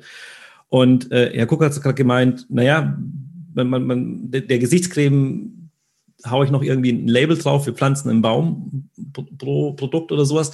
Ähm, das, das darf nicht sein, ja, weil wir brauchen auch Lösungen für neue Produktideen, die uns, ähm, die sinnhaft, sinnvoll und nachhaltig mit auch unseren verfügbaren Ressourcen umgehen.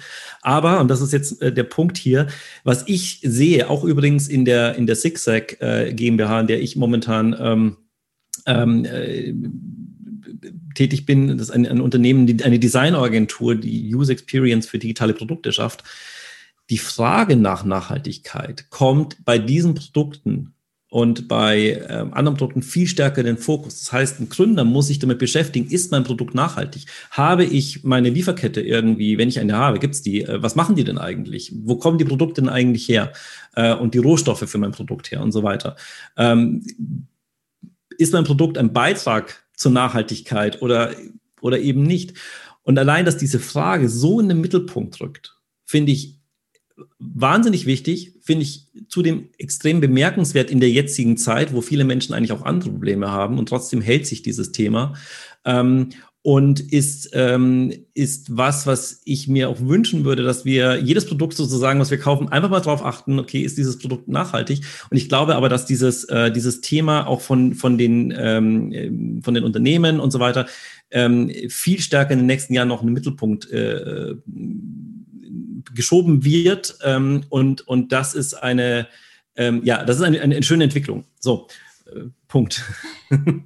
Äh, ja, was, was wir jetzt auch so im Lebensmittelbereich ein bisschen ja äh, über diese über das letzte Jahr hinweg beobachten konnten, war eben, dass dass der Trend auch äh, hier sehr stark zur Nachhaltigkeit geht. Aber Nachhaltigkeit jetzt nicht nur im Sinne von nachhaltige Rohstoffe, das natürlich auch, aber auch im Sinne von Regionalität. Weil den meisten ist die meisten können sich wahrscheinlich noch dran erinnern, ähm, irgendwann waren die Nudeln nicht mehr im Regal, das Mehl war nicht mehr da. Und äh, plötzlich hat man sich erinnert, ach, da war doch noch der Bauer von nebenan, da kann ich doch auch mein Mehl, meine Nudeln, meine Kartoffeln kaufen. Und ich glaube, in dem Zuge sind viele, viele Kunden darauf fokussiert worden, dass Regionalität eigentlich was Schönes ist und auch was Wichtiges. Und natürlich super ähm, zur Nachhaltigkeit beiträgt. Also was ist nachhaltiger, wenn ich meine Kartoffeln von ja hier aus Stuttgart oder aus meiner Region kaufe, wie wenn ich die aus Norddeutschland, Norddeutschland hierher fahren würde zum Beispiel.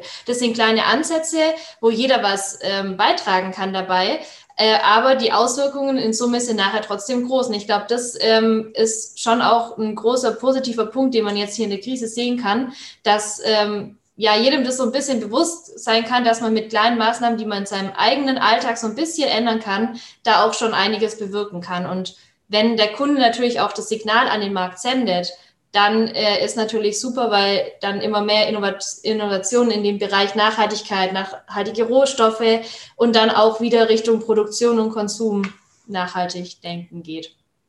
Ich wollte noch mal ganz kurz auf den Aspekt eingehen von Herrn Kuckertz und auch von Andreas, dass wir viele kurzfristige Lösungen gesehen haben, weil Lisa, ich frage mich manchmal, wie ist denn das, wenn Covid vorbei ist? Ist dann noch dieser regionale Boom oder machen wir, kaufen wir dann halt alle wieder Takeaway? Ähm, ich hatte ein ganz interessantes Gespräch mit jemandem und er meinte zu mir, ähm, Entrepreneure sind eigentlich die perfekte Spezies, um jetzt zu reagieren, weil äh, jemand, der Entrepreneurship educated ist, der ist trainiert darauf, Probleme zu erkennen und irgendwie auf diese Probleme zu reagieren. Ähm, er meinte aber, das Problem dabei wäre, dass wir die trainieren auf ähm, kurzfristige Probleme erkennen und adressieren. Und man sollte sie vielleicht eher darauf äh, trainieren, trainieren, hier ein schwieriges Wort, langfristigere oder mittelfristigere Probleme. Wie, Herr Gurkatz, wie würden Sie das zum Beispiel einschätzen? Also ich habe äh, ehrlich gesagt äh, noch nie reflektiert. Insofern finde ich das ganz schön, äh, ob äh, wir vielleicht aus Versehen äh, die äh, Menschen auf die falschen Probleme lenken. Und ich bin ehrlich gesagt äh, äh eigentlich happy, über jeden, der überhaupt irgendwie nur den Mumm in den Knochen hat, ein Problem anzupacken und selbstverantwortlich was zu tun, um dieses Problem zu lösen. Und äh, an dem Punkt wäre es mir jetzt erstmal äh, wurscht, ob das kurz- oder langfristig ist. Äh, es ist aber natürlich so, dass, äh, also wenn wir jetzt äh, irgendwie Krisenprobleme haben, die wirklich nur eine gewisse Kurzfristigkeit äh, ähm, haben, oder also ich meine, wenn Sie jetzt denken, wie viele Leute haben irgendwie was in Alltagsmasken investiert, nur um dann festzustellen, dass man äh, am nächsten Tag nur noch FFP2-Masken tragen äh, darf oder sowas. Das war sicherlich irgendwie ein kurzfristiges Problem, äh, dass unsere Gesichtsmasken nicht schön genug aussahen oder sowas und man die bunt machen konnte. Aber da ist letzten Endes, äh, äh, denke ich mal, jeder auch irgendwie selber für sich verantwortlich zu reflektieren, ob ein Problem, was man angeht, es denn überhaupt auch äh, wert ist, gelöst zu werden und ob es äh, äh, vielleicht nur etwas für eine Initiative und ein Projekt ist oder ob es gleich auch rechtfertigt, eine ganze Organisation, ein Unternehmen darauf zu bauen. Ja, äh, also da wäre ich jetzt mal äh, nicht so streng, äh, das, ähm, aber man muss natürlich ein Problem irgendwie auch auf seine Güte einschätzen. Das ist äh, ganz klar. Ja, sonst, sonst fällt man auf die Nase. Die Frage ist aber auch, wo hört kurzfristig auf? Also ist kurzfristig ein Monat oder ist kurzfristig ein Jahr zum Beispiel? Schaut man sich jetzt zum Beispiel den Lebensmittelmarkt an, man weiß genau, Die Produktlebenszyklen von neuen Produkten werden immer kürzer, immer weniger. Neuinnovationen bleiben überhaupt dauerhaft auf dem Markt. Warum ist es so? Weil wir dauernd unsere Meinung ändern, was wir denn gerne haben wollen. Also am Anfang war das Geschrei groß, Beyond Burger, was soll das? Irgendein komisches Pflanzenprotein. Keiner will das kaufen, viel zu teuer. Und jetzt hat jeder Discounter in der Eigenmarke sowas. Offensichtlich wird es ja dann gekauft. Ähm, die Frage ist, wie lange hält sich das, bis dann die nächste Innovation kommt? Also ich gerade, ich glaube, gerade im Bereich Lebensmittel muss man sozusagen sogar kurzfristiger Entrepreneur sein, weil wenn man sich da auf eine langfristige ähm, irgendwie Produktschiene einschießt und dabei vergisst, wohin der Konsument sich bewegt, dann macht man ja auch was falsch ich meine jetzt mit Lang- und Kurzfristigkeit eigentlich so etwas wie, also wirklich, wie, wie lange trägt es? Ich meine, was ich, was wir jetzt sehen, ist, dass wir äh, beispielsweise so etwas aufkommt wie äh, privat organisierte, äh, auch von Unternehmen organisierte Teststationen. Ja, äh, da können wir uns natürlich fragen, äh, wie lange, also im Moment hilft das, aber für, ist das jetzt ein Business Model für die nächsten 20 Jahre? Ähm, wahrscheinlich nicht. Ja? Ähm, Andererseits ist das hier, äh, kann man schon sagen, it's the defining moment of a generation. Es ist was, äh, es ist ein wirklicher Schlag und es äh, verändert was. So und äh, ähm, Herr Haas hat schon angesprochen, ja, also ist beispielsweise unser Umgang mit Menschen ändert sich. Wir äh, könnten jetzt auch mal wahrscheinlich drüber nachdenken, äh, wie wir äh, entspannten Personennahverkehr hinbekommen oder wie wir, äh, ich könnte mir vorstellen, dass vielleicht auch etwas im Verhältnis unter uns äh, zerbrochen ist. Und das ist wieder was längerfristiges. Also wer das heilen kann, ja, wer äh, ähm, in Zukunft äh, Menschen zusammenbringen kann oder äh, Austausch fördern kann ähm, mit seiner Idee, ja, der wird sicherlich was Gutes tun. Und das ist nicht nur in den Tag hineingeritzt, sondern das ist schon dann äh, ein bisschen größeres Thema. Ja. Ähm, aber wie gesagt, letzten Endes, äh, äh, das ist ja auch wieder ein unternehmerisches Risiko. Äh, aber man sollte sicherlich darauf gucken, dass es was ist, was entsprechend groß ist, was man angeht. Und groß eben nicht nur, dass es gerade jetzt viele betrifft, sondern eben auch vielleicht viele Menschen für eine längere Zeit. Vielleicht auch mit langfristig, kurzfristig, dass wir unsere Ernährungsweise irgendwie umstellen müssen, wenn wir bald ähm, 10 Milliarden Menschen ernähren wollen. Das ist ja ein langfristiges Problem. Kurzfristig ist der Burger. Aber ja, ähm, Herr Gogers hatte vorhin gesagt, Jammern ist keine unternehmerische Handlung. Und wir können ja jetzt sehen, dass unsere Gründerinnen und Gründer das auch nicht getan haben, sondern ganz passend zu ihrem äh, Mindset irgendwie was getan haben, reagiert haben. Aber man muss ja auch mal fairerweise sagen, dass Gründung auch kein Zuckerschlecken ist und gerade in Zeiten von Krisen, eigentlich generell, aber besonders in Zeiten von Krisen, natürlich ähm, Support braucht. Und da würde ich jetzt mal fragen, ich weiß nicht, vielleicht möchtest du mal noch was sagen dazu, Bernd.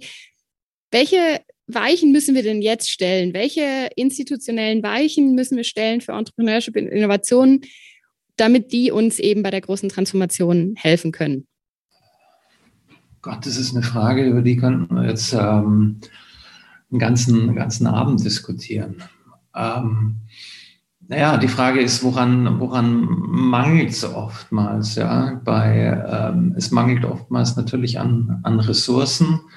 Ähm, also könnte man Unternehmerinnen und Unternehmer ähm, mit Ressourcen unterstützen, aber eben nicht nur Ressourcen unterstützen, die, ähm, die nur das Überleben sichern, sondern könnte das irgendwie koppeln mit dem äh, mit einem Anreiz zu, zur Innovation. Man ähm, das wäre wär jetzt mal eine, eine, eine politische Maßnahme. Ähm, von den Strukturen her ähm, ist es natürlich immer hilfreich, wenn es irgendwas gibt, wo man sich hinwenden kann, wenn es irgendwie, wenn man irgendwie Schwierigkeiten hat in diesem, in diesem Prozess.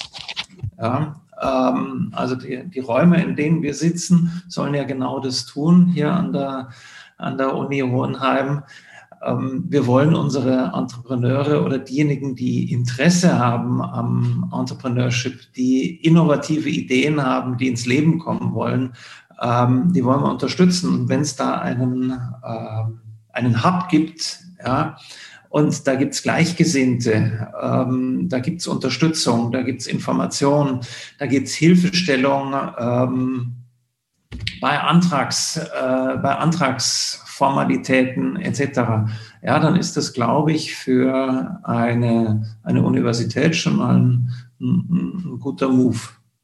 Ja. Andreas, da kannst du sicher noch ein bisschen was aus deiner, aus deiner langjährigen Erfahrung mit äh, Innovation und Innovationsunterstützung hier in Hohenheim beitragen. Da ist ja meine Erfahrung noch nicht ganz so lang. Ja gut, also man muss ja erstmal differenzieren, äh, was braucht die Uni, was braucht ein innovativer Unternehmensgründer oder was braucht vielleicht die Gesellschaft, ja? Und äh, wenn wir jetzt mal ein Ziel haben, äh, dass wir in der Gesellschaft mehr Menschen haben wollen, die Verantwortung übernehmen. Und wenn wir vielleicht auch nochmal das Ziel haben, äh, dass sie nicht nur Verantwortung für irgendwas, sondern für die richtigen Dinge übernehmen, dann bin ich beispielsweise ein großer Fan davon, äh, Unternehmertum auch in die Schulen hineinzutragen. Und ich streite mich da regelmäßig mit Lehrern, die dann äh, sagen, das ist aber alles böse und wenn die Schülerfirma funktioniert und einen Euro abwirft, äh, dann äh, war das schon mal ganz schlecht. Ja, äh, also da ist ja so ein gewisser, äh, sag mal auch ein gewisser Kapitalismus-Skepsis in diesem Kreis. Und ich glaube, die Chance, wenn wir jetzt äh, eben auch Unternehmertum mit Nachhaltigkeit verknüpfen, äh, die liegt vielleicht auch darin, dass wir dann äh, der äh, nächsten Generation von potenziellen Unternehmern äh, äh, eben auch was mitgeben können, wenn wir äh, vielleicht mal äh, stärker nochmal in die Schulen reingehen und sie auch äh, damit vertraut machen, was man mit unternehmerischen Tools alles für tolle Dinge machen kann, die nicht nur rein aufs Geld verdienen ähm, äh, abzielen. Natürlich, unterm Strich muss ich das immer rechnen. Ja? Äh, wenn äh, jemand äh, Geld verdient, zeigt es in, äh, in Ansätzen zumindest schon mal an, äh, dass er oder sie was richtig macht, ja, weil ähm, äh, sonst wird ja niemand zahlen dafür. Ja? Ähm, also ähm, da sehe ich eine, eine ganz, ganz große Chance. Und ähm, ansonsten wünsche ich mir, was wir jetzt in der Krise gesehen haben, ist, dass äh, äh die Politik äh, viel verschlafen hat im Bereich äh, der äh, Unterstützung von Startups, da nicht schnell genug gewesen ist, sondern äh, auch immer äh, irgendwie sowas gesagt hat wie, ja, wir machen ja was für KMUs und äh, die Startups sind dasselbe, die sind auch klein und, und mittel und dann passt das schon. Ja? Und das haben wir sehr unter Schmerzen gelernt, dass das nicht so ist. Also würde ich mir zumindest mal für zukünftige Krisen auch wünschen, äh, dass äh, wir unsere Programme schon so aufgestellt haben, dass wir äh, äh, Startups auch dauerhaft ähm, unterstützen, wenn ähm, die Situation ein bisschen regnerischer wird. Ja? Und äh, äh, da, da haben wir viel verpasst und da hatten wir auch sehr Sorge, dass ein Innovationspotenzial für die nächsten Jahre verloren geht, ja, dass vieles äh, da äh, eben nicht mehr ähm, zum Tragen kommt, was vorbereitet worden ist. Äh, und das war nicht gut. Also das darf, das darf sicherlich nicht mehr passieren.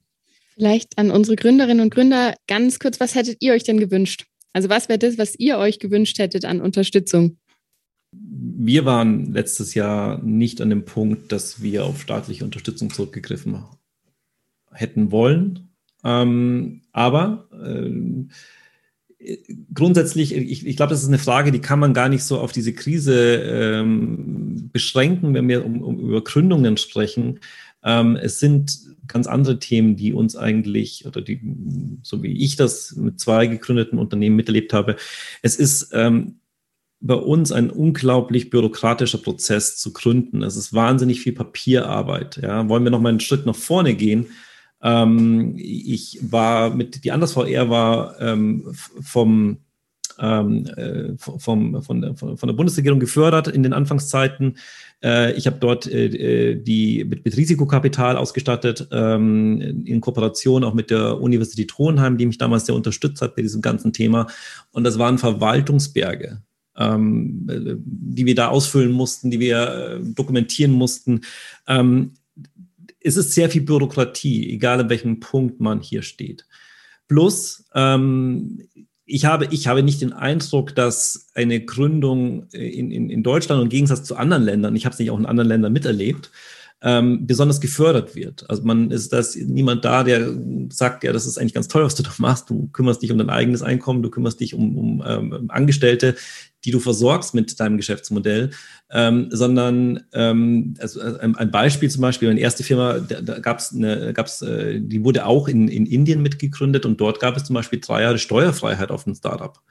Sowas ist bei uns undenkbar. Ja. Ähm, so diese, diese Anreizsetzung, die Leute zu motivieren. Ähm, wer auch mal eine eigene Firma gegründet hat, Geld verdient hat, wird merken, dass da ganz schön viel Geld auch wieder abgeht, die in irgendwelche Prozesse fließen, ähm, steuerliche Aspekte, Verwaltungsakte. Also man ist sehr viel am Zahlen, ähm, Geld, das man eigentlich gern re reinvestieren würde. Ähm, das sind so die Punkte, die mich hier, äh, die ich denke, die man wirklich besser machen kann und vor allen Dingen auch ähm, diese Hürde nimmt, dass man sagt, okay, du hast so viel um die Ohren. Oder auch Beispiel, man stellt Personal an. Wenn man Personal anstellt, kann man gleich sich eine Sekretärin mit äh, organisieren, die, die diese ganze Arbeit dazu macht, weil es ist unglaublich viel Verwaltungsakte. Und da geht es noch nicht mal darum, dass es ein Verwaltungsakt per se ist, dass ich da was ausfüllen und dokumentieren muss. Das ist zu Teilen ja auch richtig so. Es geht darum, dass wir nicht digitalisiert sind. Ja, wenn ich, wenn wir, wir unsere Produkte kreieren, dann sind wir mit internationalen Teams unterwegs, schieben hunderte von Gigabyte äh, weltweit hin und her und arbeiten verteilt auf der Welt. Wenn ich aber mit dem Finanzamt was regeln möchte, muss ich Briefe schreiben. Das ist, ähm, das passt nicht zusammen. Und das hemmt in der Arbeit, das, äh, das zieht wahnsinnig viel Ressourcen raus und das ist aus meiner Perspektive nicht unbedingt ein Krisenthema, sondern es ist ein permanentes Thema und ich sehe leider momentan wenig Anreize aus politischer Ebene, das zu lösen oder das zu ändern. Und da, da würde ich mich sehr freuen, wenn, wenn wir auch als Land ähm, mehr, mehr Engagement äh, zeigen würden und die und Gründer mehr unterstützen würden. Das ist der eine Punkt. Den zweiten Punkt, den möchte ich noch kurz ausführen, ist ein stärkerer Glaube an große Gründungen. Ja, bei uns im Land gibt es das Große nicht so. Das Große im Sinne, ähm, da muss man über den Teich gucken in die USA, ähm, in denen es äh, Firmen gibt, die sehr visionär denken, die vielleicht zu groß manchmal denken, aber sie treiben damit natürlich auch ein Mindset voran. Man kann, wenn es klappt, auch vieles schaffen. Und dieses, dieses wir sind sehr rational als Deutsche ähm, generell und ähm, manchmal auch richtig, aber äh, gerade im Gründungsbereich würde ich mich manchmal freuen, wenn wir ähm, mehr Wagemut hätten. So, also das so die großen, zwei großen Baustellen, ein bisschen losgelöst von der Krise per se, aber ich glaube, damit könnte man viel bewegen, wenn man die beiden Punkte an, äh, anpacken würde. Dankeschön. Sandra, Lisa, was hättet ihr euch gewünscht? Also ich glaube, ich kann da wirklich in Teilen mitgehen, dass es jetzt nicht unbedingt nur ein Problem ist von der Krise an sich, ähm, sondern einfach im Allgemeinen, dass man eventuell mehr äh, Förderung von Startups, ähm, vielleicht, es gibt ja auch super viele Startup-Programme, man weiß es nur nicht. Das ist, glaube ich, oftmals das Problem, dass es auch nicht so nach außen kommuniziert wird, weil ähm, es gibt ja auf verschiedensten Ebenen, ob das jetzt vom, vom Land ist oder von Hochschulen oder von Vereinen oder Initiativen, da gibt es ja schon Programme, wo man sich auch Informationen holen kann, weil Informationen zu bekommen ist manchmal auch gar nicht so einfach, vor allem wenn man eben jetzt nicht gerade ja in die Richtung studiert hat oder sich damit auskennt. Wie gesagt, wir sind alles Lebensmitteltechnologen. Das heißt, wir kennen unser Produkt, wir kennen uns mit dem Produkt aus und mit der Produktion, aber alles drumherum, administratives, was brauche ich für eine Gründung, ähm, über was muss ich mir Gedanken machen, irgendwie Stichwort Mission, Vision, Marketingkonzepte und so weiter. Davon haben wir einfach nicht die Ahnung, weil wir das nicht gelernt haben. Und wenn man dann da vielleicht einfach ja eine Plattform hätte oder ja gesammelte Informationen, auf die man einfach zugreifen kann, wo auch viele Leute wissen, dass es das gibt. Und ich glaube, da ist der Ansatz von Herr Kuckers ganz gut, das schon vielleicht in die Schule zu tragen, dass von Grund auf so ein bisschen dieses Bewusstsein geschaffen wird, dass es die Möglichkeit gibt, auch selber zu gründen und dass es gar nicht so schwierig ist, wie man das vielleicht glaubt oder meint, ähm, sondern dass da Unterstützung da ist, um das einfach zu ermöglichen. Wenn ich eine Idee habe und wenn ich das machen möchte, wäre das vielleicht ein ganz guter Ansatz, als jetzt nur auf die äh, Krise an sich zu denken oder zu schauen. Also ich freue mich natürlich wahnsinnig, dass ich jetzt sehe, wir könnten noch ganz viel darüber sprechen. Ich sehe auch noch so ein paar äh, private Nachrichten, ein paar Leute, die gern was sagen würden. Und ich würde auch sehr, sehr gerne noch äh, länger darüber sprechen. Aber leider müssen wir den anderen Veranstaltungen, die heute auch noch stattfinden, auch noch ein bisschen Raum geben. Und ich würde wahnsinnig gerne noch ein kleines Schlusswort von den Sprecherinnen ähm, und Sprechern haben.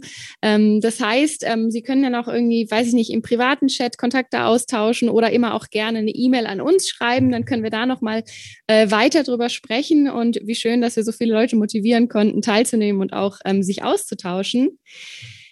Äh, jetzt, wenn wir leider in die Schlussphase von diesem Gespräch kommen, dann wollte ich trotzdem gerne noch äh, von den Rednerinnen und Rednern hören, in zwei kurzen Sätzen, was das Wichtigste war, was Sie in den letzten Monaten gelernt haben und was Ihr ganz persönlicher Tipp ist, ähm, um den Krisenschwung für die Zukunft, für die große Transformation zu nutzen. Ja, da fange ich einfach gleich an. Ähm, also eine der Erkenntnisse, die ich, die ich hatte in den letzten, in den letzten Monaten ist, wenn wir, wenn wir jetzt schon nach, darüber gezwungen sind, nachzudenken, wie eine Post-Corona-Ökonomie aussehen kann und wie eine Post-Corona-Ökonomie unter dem Stichwort äh, Low-Touch-Ökonomie, Low-Touch-Geschäftsmodelle aussehen können, wie da die Geschäftsmodelle aussehen, dann können wir doch gleichzeitig uns mit ein bisschen mehr Aufwand auch darüber Gedanken machen, wie denn eine Low-Footprint äh, Ökonomie aussehen kann. Das könnte ja vielleicht sogar Synergien geben im Denkprozess. Das war so eine, so eine Erkenntnis, die vielleicht sehr äh, gerade anschlussfähig ist an die äh, Nachhaltigkeits- und Sustainability-Diskussion, die wir gerade hatten. Kann ich nur zustimmen. Herr Kuckertz, wollen Sie weitermachen? Naja, also was habe ich gelernt? Also ich habe äh, gelernt, dass auch für, äh, für einen Akademiker war das auch kein besonders lustiges Jahr, aber wir haben äh, trotzdem was draus gemacht und vielleicht äh, oute ich mich jetzt als haltlos konservativer Mensch, aber ich bin ein großer Fan von Winston Churchill und im Laufe dieses Jahres bin ich äh, bei Winston Churchill über den Spruch gestolpert, Never let a good crisis go to waste. Also äh, wenn es schon mal eine gute Krise gibt, dann macht auch was draus. Und ich glaube, äh, das ist bei äh, allen äh, Gedanken, die man dazu haben kann, das absolut beste Mindset, äh, was äh, äh, man so adaptieren kann. Vielen Dank. Äh, Lisa, magst du weitermachen? Ja, gerne. Ähm, ja, was wir gelernt haben, ist, dass man einfach, äh, wenn man neue Umstände, neue Äußerlichkeiten einfach äh, gegeben oder ja, wenn man die bekommt, dann muss man eben darauf schnell und flexibel reagieren und kann es natürlich, muss es ja nicht immer negativ sehen. Man kann es auch als Chance sehen, quasi angeregt zu sein, sich selber mal über seine eigene Art und Weise, wie man arbeitet, über sich und sein Produkt, seine Unternehmung, nochmal ähm, kritisch Gedanken zu machen und das Ganze nutzen, äh, um nach vorne zu kommen und das für die Zukunft einfach ein bisschen zu optimieren. Ja, und ich glaube, um das äh, noch ein bisschen abzuschließen, was Lisa gesagt hat, ich glaube, wir haben äh, gelernt, dass das Wichtigste ist, dass man einfach mutig ist. Denn gerade in so Zeiten wie jetzt äh, ist es wichtig, dass man einfach sich auch mal traut, einen Schritt nach draußen zu machen, auch wenn man glaubt oder wenn man vor allem nicht weiß, was passiert. Und äh, auch aufgrund dessen, alle, die vielleicht heute uns zum ersten Mal gesehen haben, und uns vielleicht weiter begleiten. Ihr werdet sehen, bei uns wird sich in den nächsten Monaten ziemlich viel tun. Wir arbeiten gerade daran, alles einzuarbeiten, was wir in den letzten Monaten gelernt haben. Und äh, es ist eigentlich nicht frustrierend. Man muss es als mutig aufnehmen und als sehr spannend und einfach sehen, was man dazu lernen kann.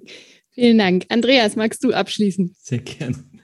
Ähm, ja, was habe ich gelernt? Ähm, es gibt immer eine, eine, eine, eine Lösung und einen, einen Weg, auch in der Krise. Ähm, entweder mit dem eigenen Unternehmen oder notfalls mit einer äh, persönlichen Neuausrichtung. Ähm, aber es gibt einen Weg aus äh, den, diesen Phasen und äh, da soll man sich als Gründer immer bewusst sein und in dem Fall ähm, nicht aufgeben, sondern nach der Lösung suchen. Vielen Dank. Ich würde vielleicht ganz kurz abschließen. Ähm, tatsächlich war es für mich persönlich so, dass ähm, die Krise wirklich nur ein Brennglas für die Dinge waren, die es schon vorher gab, beruflich äh, wie auch privat, Vereinbarkeit Familie, Beruf und ähm, dass ich glaube, dass wir da einfach nur noch mehr gesehen haben, was wir eigentlich davor schon gesehen haben. Und dann ist so ein bisschen ein wütender jetzt erst recht in mir äh, rausgekommen, der gesagt hat, jetzt gehen wir es aber erst recht an. Ja. Okay, vielen, vielen Dank, äh, dass Sie alle da waren, dass Sie zugehört haben, dass Sie teilgenommen haben. Vielen Dank an die Rednerinnen und ähm, Redner. Ich habe ja ein paar Sachen online gestellt, wo man Rednerinnen und Redner äh, kontaktieren kann. Sie können auch mir immer eine E-Mail schreiben. Ich wünsche Ihnen noch einen ganz, ganz schönen Abend. Vielleicht möchten Sie nachher noch mal vorbeischauen bei Sustainable Finance oder einem anderen Event auf der Nachhaltigkeitswoche. Ähm, ich freue mich irgendwie noch mal von Ihnen zu hören. Bleiben Sie alle gesund, munter, mutig. Ähm, jammern ist kein, keine unternehmerische Handlung und ähm, ich wünsche Ihnen einen schönen Abend.